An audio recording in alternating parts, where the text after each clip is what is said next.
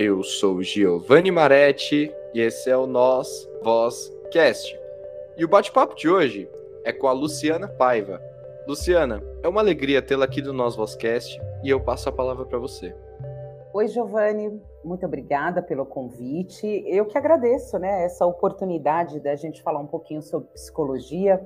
Só para o pessoal saber, eu conheci a Luciana, assim, na verdade eu vi um vídeo dela no canal do YouTube. Quando eu procurei, né, eu fiz uma pesquisa sobre arquétipos. E foi o primeiro vídeo que eu me deparei lá na internet, no YouTube. E eu resolvi entrar em contato com a Luciana, ela foi super receptiva. E agora nós estamos aqui, né, nesse bate-papo para falarmos um pouco sobre a história da Luciana, sobre psicologia e junção aí dos arquétipos. Então, Luciana, mais uma vez eu agradeço e é com você. Giovanni, antes da gente começar esse bate-papo, deixa eu te perguntar por que que você foi pesquisar o tema arquétipo? O que que lhe deu essa curiosidade? Ótimo.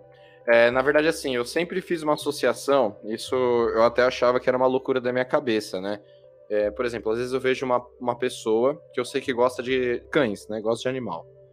Eu, por incrível que pareça, eu começo a olhar o nariz da pessoa, eu vejo que é um nariz fino, aí eu começo a associar, bom, essa pessoa tem um rosto delicado, eu associo que ela possa gostar de animal. É lógico que isso daí, cientificamente, eu acho que nunca foi comprovado.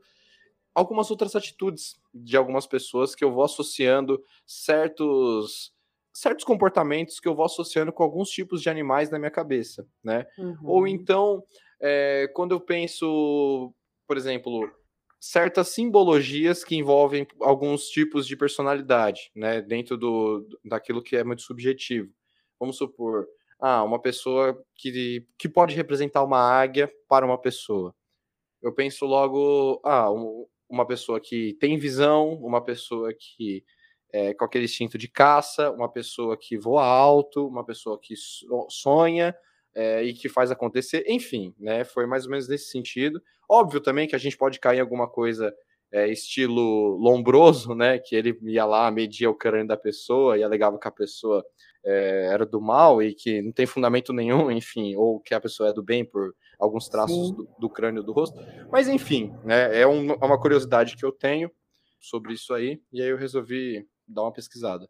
Maravilha, Giovanni. Bom, na verdade, o tema arquétipo é um tema muito complexo e ele acaba se confundindo um pouco com símbolo, é, é, que é justamente alguns símbolos que a gente utiliza né, na, na nossa comunicação, vamos dizer assim, e o arquétipo que está mais ligado a um conceito de inconsciente coletivo. Eu te perguntei por que, que você foi pesquisar, porque muitas pessoas me eh, buscam, né, buscam na internet o arquétipo, buscando justamente a, até entender né, sobre personalidade, para entender um pouco sobre a sua personalidade e entender esse conceito. Então, quando a gente pensa em inconsciente coletivo, a gente está falando de um conceito desenvolvido pelo psiquiatra né, e psicólogo Carl Gustav Jung, ele era sueco, era um discípulo de Jung, de Freud, e nesse momento, justamente com a criação desse conceito, eles rompem. Quando a gente fala em inconsciente, a gente está falando, é, Freud traz tradicionalmente como um conteúdo individual. Jung traz a proposta que, além desse inconsciente individual, que é uma parte da nossa psique, o inconsciente, né? Nós temos o consciente e o inconsciente. Jung fala de um inconsciente coletivo seria um inconsciente que move todos nós, seres humanos. A gente está falando de um inconsciente maior, né? O inconsciente geral. E é aí que surge o conceito de arquétipos. Na verdade, o arquétipo ele seria um modelo primordial de um comportamento e ele é levado de geração em geração. E existem similaridades né, nesse tipo de comportamento, independente da cultura, independente do ano que isso esteja acontecendo, enfim, para ficar mais claro. Quando a gente pensa no modelo da mãe, da grande mãe, o comportamento de uma mãe. A mãe é aquela que cuida, né, desde o início até o final. Então, em todas, é, em toda a sociedade, em toda a cultura, a gente tem esse modelo da grande mãe, né? Independente de ser índio, japonês, brasileiro, português, é, é o arquétipo da grande mãe é, é, é, um comportamento que rege a todos nós, né? Todos nós temos o potencial arquetípico da grande mãe. Então, são modelos é, de comportamento típicos que a gente vai transmitindo de geração em geração. Aí que surge também a questão dos símbolos, né? A gente pensa em Grande Mãe, que é uma figura arquetípica, e simbolicamente falando, ela pode aparecer como Maria, né? A gente tem aí o símbolo de Maria representando o arquétipo da mãe. Então, muitas vezes, quando você vê uma, uma mulher que se identifica com o símbolo de Maria, talvez você esteja enxergando que ela tem esse é, comportamento arquetípico né, da grande mãe mais aflorado. Não sei se fica claro, Giovanni, é um tema realmente bem complexo, né? É, às vezes as, as, pessoas querem fazer essas associações muito simples da complexidade humana, mas isso é muito difícil, né? A gente fazer essa avaliação assim, somente baseada em símbolo. A gente requer um pouquinho de mais estratégias. Olha, é, já deu para sentir que é complexo, mas vamos ver se eu conseguir pegar. Uhum. Eu posso dizer que a construção do arquétipo ela também é uma construção social, né? Óbvio, que assim, o subjetivo do sujeito, essa construção que ela parte de um coletivo histórica e que de alguma forma essa, vamos supor, esse, esse símbolo ele pode influenciar uma determinada pessoa, uma determinada é, no caso, você deu o exemplo da mãe, é, ela pode influenciar essa mãe, e a gente vai associar essa mãe com aquela grande mãe, que no caso Maria, vamos supor. Um, Para ficar fácil, vamos pensar assim na constituição genética dos seres humanos, né? Os seres humanos, geralmente, né, nós temos dois olhos, um nariz, uma boca, nós transmitimos essa, essas informações biológicas geneticamente. O arquétipo seria essa transmissão no nível de inconsciente. É um modelo de comportamento. É como se a gente fosse transmitindo esses comportamentos primordiais de geração em geração. Tá? Então existem alguns arquétipos, isso segundo Jung. Esse conceito ele vem sendo reformulado, né? Claro que outros outros pesquisadores vão utilizando esse conceito de outras maneiras. É, hoje em dia existe até uma, uma, certa confusão. As pessoas falam muito em utilizar um arquétipo. E nós não utilizamos um arquétipo. O arquétipo é um modelo de comportamento típico dos seres humanos, vamos dizer assim. É porque às vezes a gente tem muito da. Aqui, na verdade, isso tem a ver com, com o momento atual, né? Por exemplo, eu vou estudar porque eu posso usar isso em alguma coisa. É, eu vou vivenciar, passar por alguma experiência que isso eu posso usar. Só que isso não necessariamente eu consiga usar e fazer de ferramenta, né?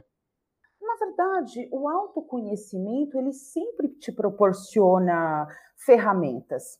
Então, vamos supor que eu tenho isso muito forte em mim, esse utilizando ainda o exemplo da mãe. Eu tenho muito forte esse modelo arquetípico em mim. Mas esse modelo também tem o seu aspecto sombra, por exemplo, quando eu me dou demais em detrimento ao outro. Então, é como se eu tivesse é, identificada de uma maneira muito pesada com esse arquétipo, entende? Então, assim, o autoconhecimento, entender mais ou menos como os seres humanos é, funcionam, né? Um dos conceitos que o Jung traz é o conceito tipológico de personalidade. Então, ele trazia essa preocupação em entender mais ou menos como o ser humano funciona em linhas gerais, tá? Então, ele vai trazendo vários tipos de personalidade o extrovertido, introvertido. Esse, é, esse conceito, né, que é muito famoso quando a gente fala em extroversão e introversão, é um conceito de Jung. Então, a gente fala do tipo pensamento, sentimento, sensação, intuição. Então, nós estamos falando o quê? Da tipologia da personalidade. Quando a gente fala em arquétipos, é como se a gente estivesse falando na tipologia do comportamento que rege todo o mundo. Todos nós temos o potencial arquetípico, entende? Então, sim, é, nós utilizamos como ferramenta quando nós nos conhecemos. Sempre o autoconhecimento ele sempre ilumina. Mas assim, é, dentro dessa lógica do arquétipo, pode-se fazer esse tipo de associação? Por exemplo, eu associo um animal com a personalidade de uma pessoa, a figura de uma pessoa com um animal, o rosto de uma pessoa sintetizado em algum animal, isso é possível? Olha, eu posso falar, eu sou psicóloga, neuropsicóloga, e eu posso falar que neuropsicologicamente você tem uma estratégia de memória muito boa. Então, você criou uma estratégia de memória que vai te facilitar. É, você faz associações de memória, o que, o que te facilita muito. Desvendar a personalidade da pessoa com base nisso, aí já é um pouco mais arriscado. Agora, uma outra leitura dessa mesma situação que você está me trazendo, olha, de olhar uma pessoa e identificá-la, vai com um animal, né? Enxergar. Talvez você esteja fazendo uma leitura de como essa, essa pessoa se comunica. A linguagem, ela também não é uma linguagem só verbal. Nós nos comunicamos por meio das nossas atitudes, como nós nos portamos, né? O que está dentro também está fora. Então, eu acho que você está fazendo uma linguagem, uma, uma avaliação, uma leitura simbólica dessa pessoa, né? Isso, perfeito. Dentro dessa lógica, uma, uma leitura simbólica, com base. E que aí acaba, no final das contas, caindo como se fosse num preconceito também, né? Porque se eu já, já vou julgando a pessoa com aquilo que eu tenho de uma concepção subjetiva, de qualquer forma, acaba se assimilando a um preconceito, né? É, mas não no sentido pejorativo da palavra preconceito, mas o preconceito. O cérebro humano ele tem necessidade de compactar informações, de classificar. E isso é muito importante, porque são muitas informações o tempo inteiro. Então, eh, nos primeiros segundos que a gente olha uma pessoa, a gente busca classificar se ela tem é, afinidades, interesses parecidos com a gente. Então, é um preconceito no sentido que eu formo um conceito antes de conhecê-la. Porém, é claro, tudo é dual, né? É, muitas vezes eu conheço pessoas, por exemplo, que ela tem um visual, vamos dizer assim, bem pesado. É, usa uma roupa mais pesada, é, carrega bastante na maquiagem, utiliza símbolos como, como pentagrama, ou enfim. E quando você vai conhecer a pessoa, a personalidade dela é totalmente dócil, é totalmente diferente dos símbolos que ela utiliza para se comunicar. Muitas vezes as pessoas utilizam os símbolos que elas gostariam de ter, mas não necessariamente o que elas são, entende? Então é, é, muito complicado quando a gente faz essa avaliação, mas também é muito difícil a gente prestar atenção é, profundamente em todos os seres humanos, né? A não ser que a gente fosse como o deus Odin, acho que ele é da cultura da mitologia celta, que ele se aprofundava em cada um dos universos com toda a paciência do mundo. A gente tem essa necessidade de classificação para antes saber se vale a pena ou não, né? Até mesmo uma forma de se proteger, de tirar algum benefício, de é, um filtro rápido que não tem como se livrar, né? Que é aquele monte de informações que nós temos no cérebro que eles vão, que ele vai sendo é, apresentado, e aí a gente vai sintetizando isso e acaba saindo em um formato de algum tipo de opinião e julgamento interno, né? Sim. É, inclusive em relacionamentos, né? Nos primeiros 60 segundos em que você encontra uma pessoa e começa a conversar com ela, você já sente se essa pessoa é, é o tipo do perfil que te atrai ou não. Muitas vezes nos primeiros 15 segundos somente de olhar. Por quê? porque essa pessoa ela tem uma linguagem, ela tem uma postura, uma maneira de olhar que é, desencadeia alguns gatilhos internos dentro de você, de coisas que você já gosta, baseado na sua experiência. Então a gente utiliza esse mecanismo o tempo inteiro, né? Sim, até mesmo no tom de voz da pessoa, né? Pode ser um motivo de despertar para despertar interesse ou para afastar também, né? Sim, com toda certeza. Então, assim, é, a gente foi de arquétipo para símbolo, para linguagem, porque está tudo muito relacionado. Na verdade, esse conceito de arquétipo, ele é explorado em diversos campos de estudo, é, filosofia, a narratologia, é, Joseph Campbell é muito famoso por utilizar o arquétipo. E quando você pensa em narratologia, a gente está falando em filme, em peça de teatro. Então, por exemplo, a maioria dos filmes que a gente assiste de ação são baseados na jornada do herói. A jornada do herói né, tem esse modelo arquetípico por trás. Né? Então, é aquela pessoa que sai né, sem ter condições de vencer um obstáculo muito grande. Então, desde a Bíblia, né, pensando no Davi que vai lá e enfrenta o Golias, ou o Neo do Matrix, né, é uma referência antiga, tem outras referências mais novas, mas enfim, a jornada do, do herói está identificada aí com um modelo arquetípico. E em todas as civilizações, nós vamos no, no, nos deparar com essa figura do herói certo? O herói ele é presente agora no Antigo Egito, daqui a, a 200 anos, então, quando a gente fala em arquétipo, a gente está falando necessariamente em um modelo protótipo, antigas impressões sobre algo. E aí a gente vai mudando a simbologia por trás disso com o passar dos séculos, mas o comportamento arquetípico é o primordial. Acho que agora ficou mais claro um pouco, né? Sim, eu gostei muito desse exemplo, né?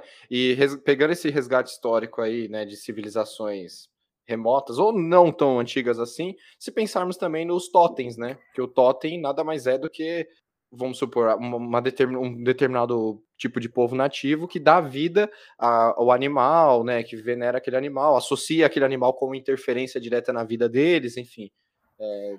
É, se, se, a gente for pensar até na, né, nesse campo de crença espiritual, quando a gente pensa no taoísmo, por exemplo, o taoísmo não adora divindades, né? É um conceito filosófico que tem relação muito íntima com a natureza. Tanto que quem entrega a, é, o Tao, né, segundo o Tao, o modelo do Ching, tudo isso, né, que é aquele modelo de Yin Yang que a gente conhece, é o dragão amarelo, né? Então, os, po os povos primordiais têm uma adoração e uma ligação muito grande com a natureza. E a gente pode ver, inclusive, nos animais, alguns modelos de padrão que também se repetem nos seres humanos, né? É, por exemplo, você vai convivendo com o seu animalzinho, com o cachorro, ele começa a adquirir certos hábitos que. ou, ou certos, é, certos tipos de comportamento que tem um pouco a ver com a sua personalidade também, né? Sendo, e os filhos também. Né? As pessoas se queixam dos filhos. Se você quiser saber os seus aspectos sombras, olhe para os teus filhos, né? Aquele comportamento irritante que ele tem, aquela desorganização, aquilo provavelmente é um modelo de, de comportamento que ele está pegando seu, né? Porque a palavra até leva, mas o exemplo ele arrasta, né? O exemplo ele move o inconsciente. Nossa, interessante isso daí. E eu não sei se vai dialogar com o que eu vou falar agora, né? Tem por exemplo, eu conheci algumas pessoas que a mãe insistia dizendo que é para a pessoa não ir para tal lugar, e aí a gente faz aquele complô, né, para fazer aquela mentira e leva a pessoa, é, e a pessoa acaba realmente dando muito errado nesse lugar. Eu não sei se é falha da mãe ou não, ou algo que a mãe tem certeza que o filho dela não tem condições de ir para determinados lugares, que de alguma forma aquilo vai dar errado. Eu não digo nem intuição, mas algo que ela sabe que falta para o filho dela, ou que por falta dela, ou por que ela acha que é uma falha dela ou não, de alguma forma isso pode se refletir numa ação negativa. Então eu falo isso por experiência própria, assim, né? De alguns casos de pessoas que e levou a pessoa num determinado lugar que não era para ir, deu tudo errado, enfim, do jeito que a mãe da pessoa tinha dito para ela não ir, porque parece que ela já sabe mais ou menos quem é o filho e Pois é, né? Eu sempre brinco que na história dos três porquinhos, a mãe dos três porquinhos teve um erro de julgamento terrível ela mandou os três para a vida, só que só tinha um pronto, né? Então, a gente faz uma análise simbólica aí que essa mãe também não estava preparada para enxergar o próprio filho. E eu acho que é isso, né? O que, que é intuição? O que, que é sexto sentido? O que, que é energia de fato? O que, que é essa linguagem que a gente não consegue identificar, essa linguagem inconsciente que nós todos temos em certo nível? Então, eu acho que nesse campo, e é por isso que Freud, inclusive, rompe com Jung, é porque o místico e o científico começam a, a entrar no entrave aí, né? O que que eu consigo categorizar, avaliar e tornar quantificável num laboratório, numa experiência, e o quanto eu não consigo, né, explicar. E eu acho que você está me falando de fenômenos que são muito intrínsecos, né? O que é o sexto sentido da mãe e o que foi a capacidade de julgamento dela. É, exatamente. Foi, foi nesse ponto mesmo que eu queria chegar, né? Nesse nível de, de dúvida do que é o conhecimento dela sobre o filho, dessa interação entre mãe e filho, e o que é essa ideia de um sexto sentido, de uma intuição. Mas a intuição está ligada também com, com, sub, com o subconsciente ou com o consciente também, né? Sim, Dizem que pessoas com nível de serotonina maior no cérebro têm uma capacidade maior de perceber esses pequenos estímulos, o que é sutil, o que talvez a gente não consiga identificar a grosso modo. Um dos níveis, uma das maneiras mais eficientes de se aumentar esse nível de serotonina é através da meditação, que a gente tanto fala hoje em dia, né? Se conectar consigo próprio, poder se autoconhecer conhecer profundamente o seu inconsciente e também esse inconsciente coletivo que rege todos nós. Muitas vezes a gente vê uma pessoa e vê ela identificada ali, né, com aquele comportamento do louco, vamos dizer assim, né? Simbolicamente, esse louco poderia ser representado como Dionísio, por exemplo. Quando a gente pensa na figura do louco, é, primeiro a gente pensa nesse aspecto sombra negativo, né, da pessoa que bebe, da pessoa mas não é isso necessariamente, né? É o número zero, é o início, é a criança interior, é quando você tem alegria e ânimo para fazer as coisas. Então é importante a gente saber enxergar. Veja bem, as sociedades mais patriarcais, em que impedem que a gente entre em contato com o nosso feminino, com o nosso inconsciente, com o nosso lado brincalhão, com esse lado né, de tomar o vinho, de comemorar com o carnaval, são as sociedades que se tornam mais rígidas e acabam transformando isso em violência. Então é importante a gente se comunicar, entender as figuras arquetípicas que todos nós temos potencial e poder dar vazão a isso. Então, quando você vê o carnaval, né? O carnaval é esse grande momento de Dionísio, de se conectar, de descontração. Às vezes tende para o lado negativo, né? Quando isso ultrapassa, vai para o alcoolismo, droga, violência, e é o, é o aspecto sombra. Mas isso é absolutamente necessário. Né? Na década de 80, né, é, é, 70, era muito comum aqueles blocos em que homens se vestiam de mulher e faziam toda essa brincadeira, né, despertando esse lado feminino, era permitido. A gente foi enrijecendo nos últimos anos e isso cada vez mais desperta nos homens como violência, né? Esse lado feminino ele está é, oprimido e o feminino é o criativo, não tem nada a ver com sexualidade, né?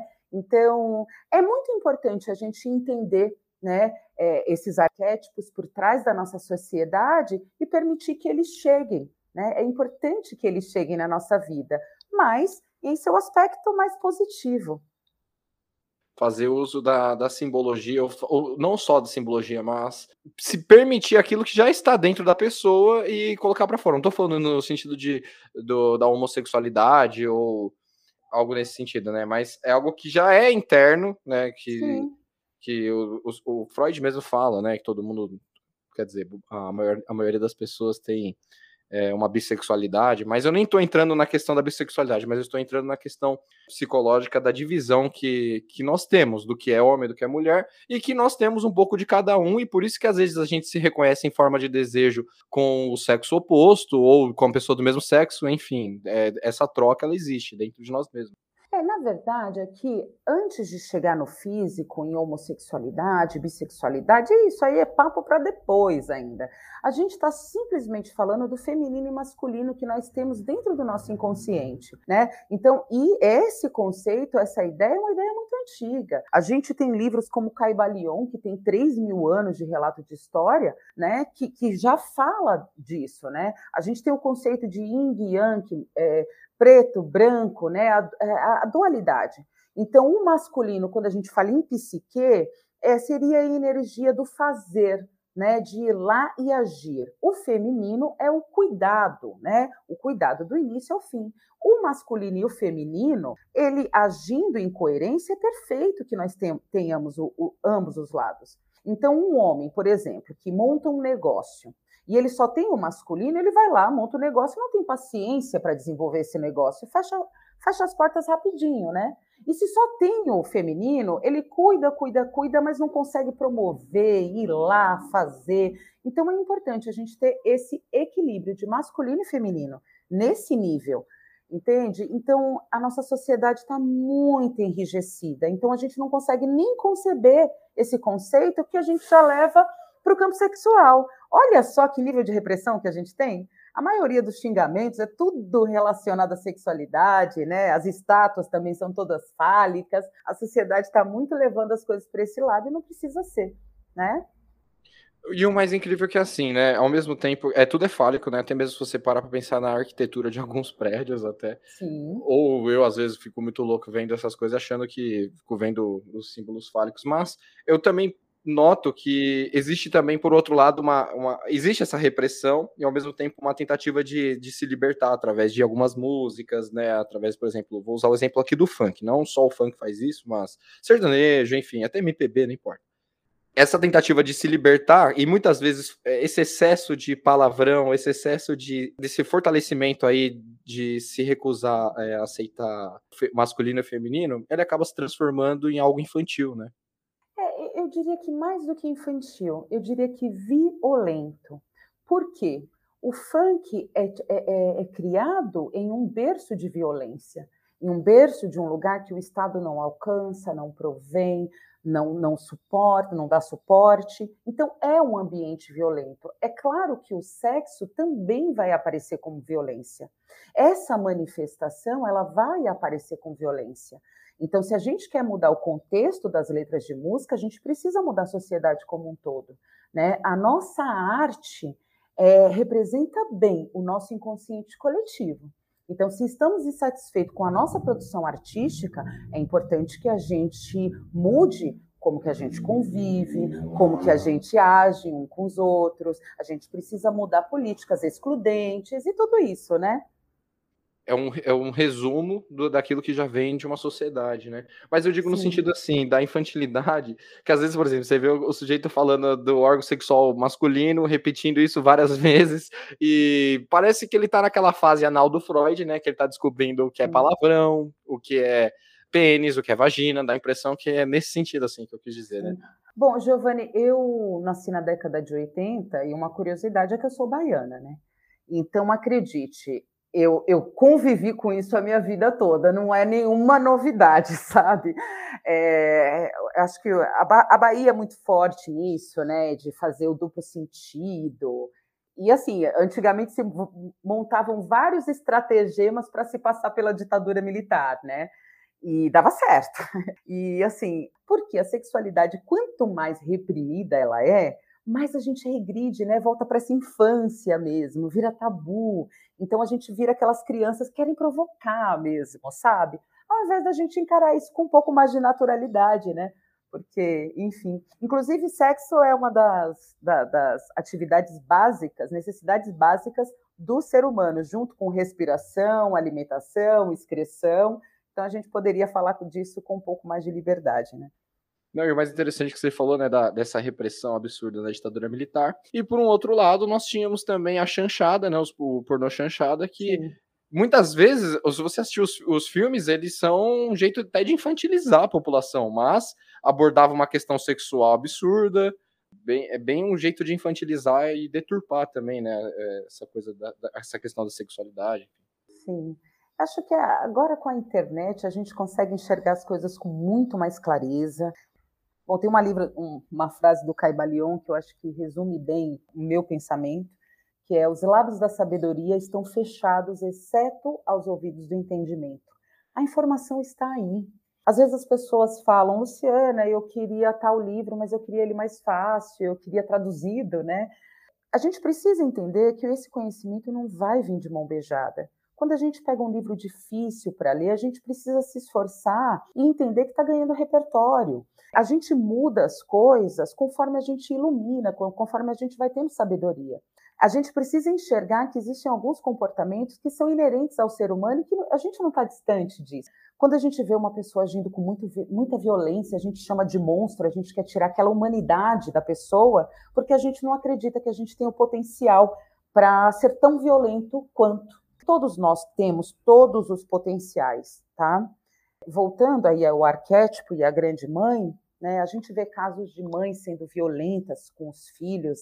A gente está tendo um caso agora aí, né, do Jairinho e a, a Monique, né, pelo, pelo crime bárbaro com, cometido contra a criança, enfim, esse ano, e as pessoas ficam, nossa, mas como pode uma mãe?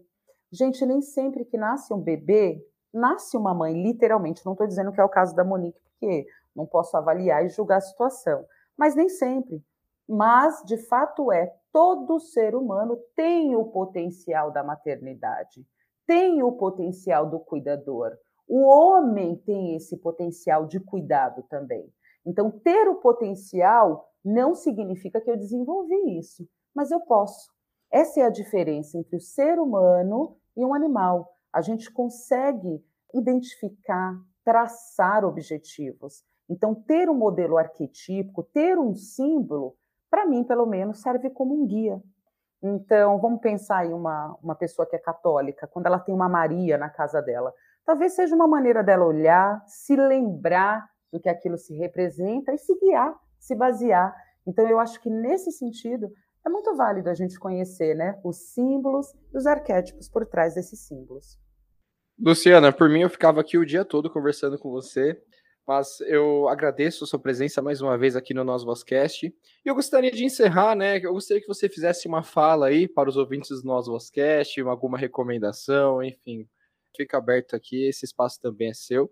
E eu já reforço o convite para que você volte aqui em uma outra oportunidade, ou para a gente seguir com esse mesmo assunto, para falar sobre outros assuntos da psicologia. Eu estou adorando o nosso bate-papo. Maravilha. Volto sim, Giovanni. Eu vou fazer um convite. Eu tenho um canal no YouTube, Psicóloga Luciana Paiva, que esse ano de pandemia ficou um pouquinho parado, porque eu precisava me dedicar a outras questões, mas em janeiro eu estou voltando com a leitura do livro A Divina Comédia do Dante Alighieri. Esse livro é um livro, acho que fundamental para quem gosta de simbologia. A gente vai começar pelo livro Inferno. Vamos falar aí sobre os círculos do inferno e a simbologia por trás disso. E mais, né? Acho que o primeiro vídeo eu vou fazer somente ensinando como ler a Divina Comédia, porque para começar a ler, às vezes tem alguma certa dificuldade, então eu vou trazer isso bem mastigadinho nesse vídeo que vai sair em janeiro. Perfeito. Eu vou deixar até na descrição do áudio o seu canal do YouTube, seu Instagram. Mais uma vez eu só agradeço. Muito obrigada, Giovanni. Até breve.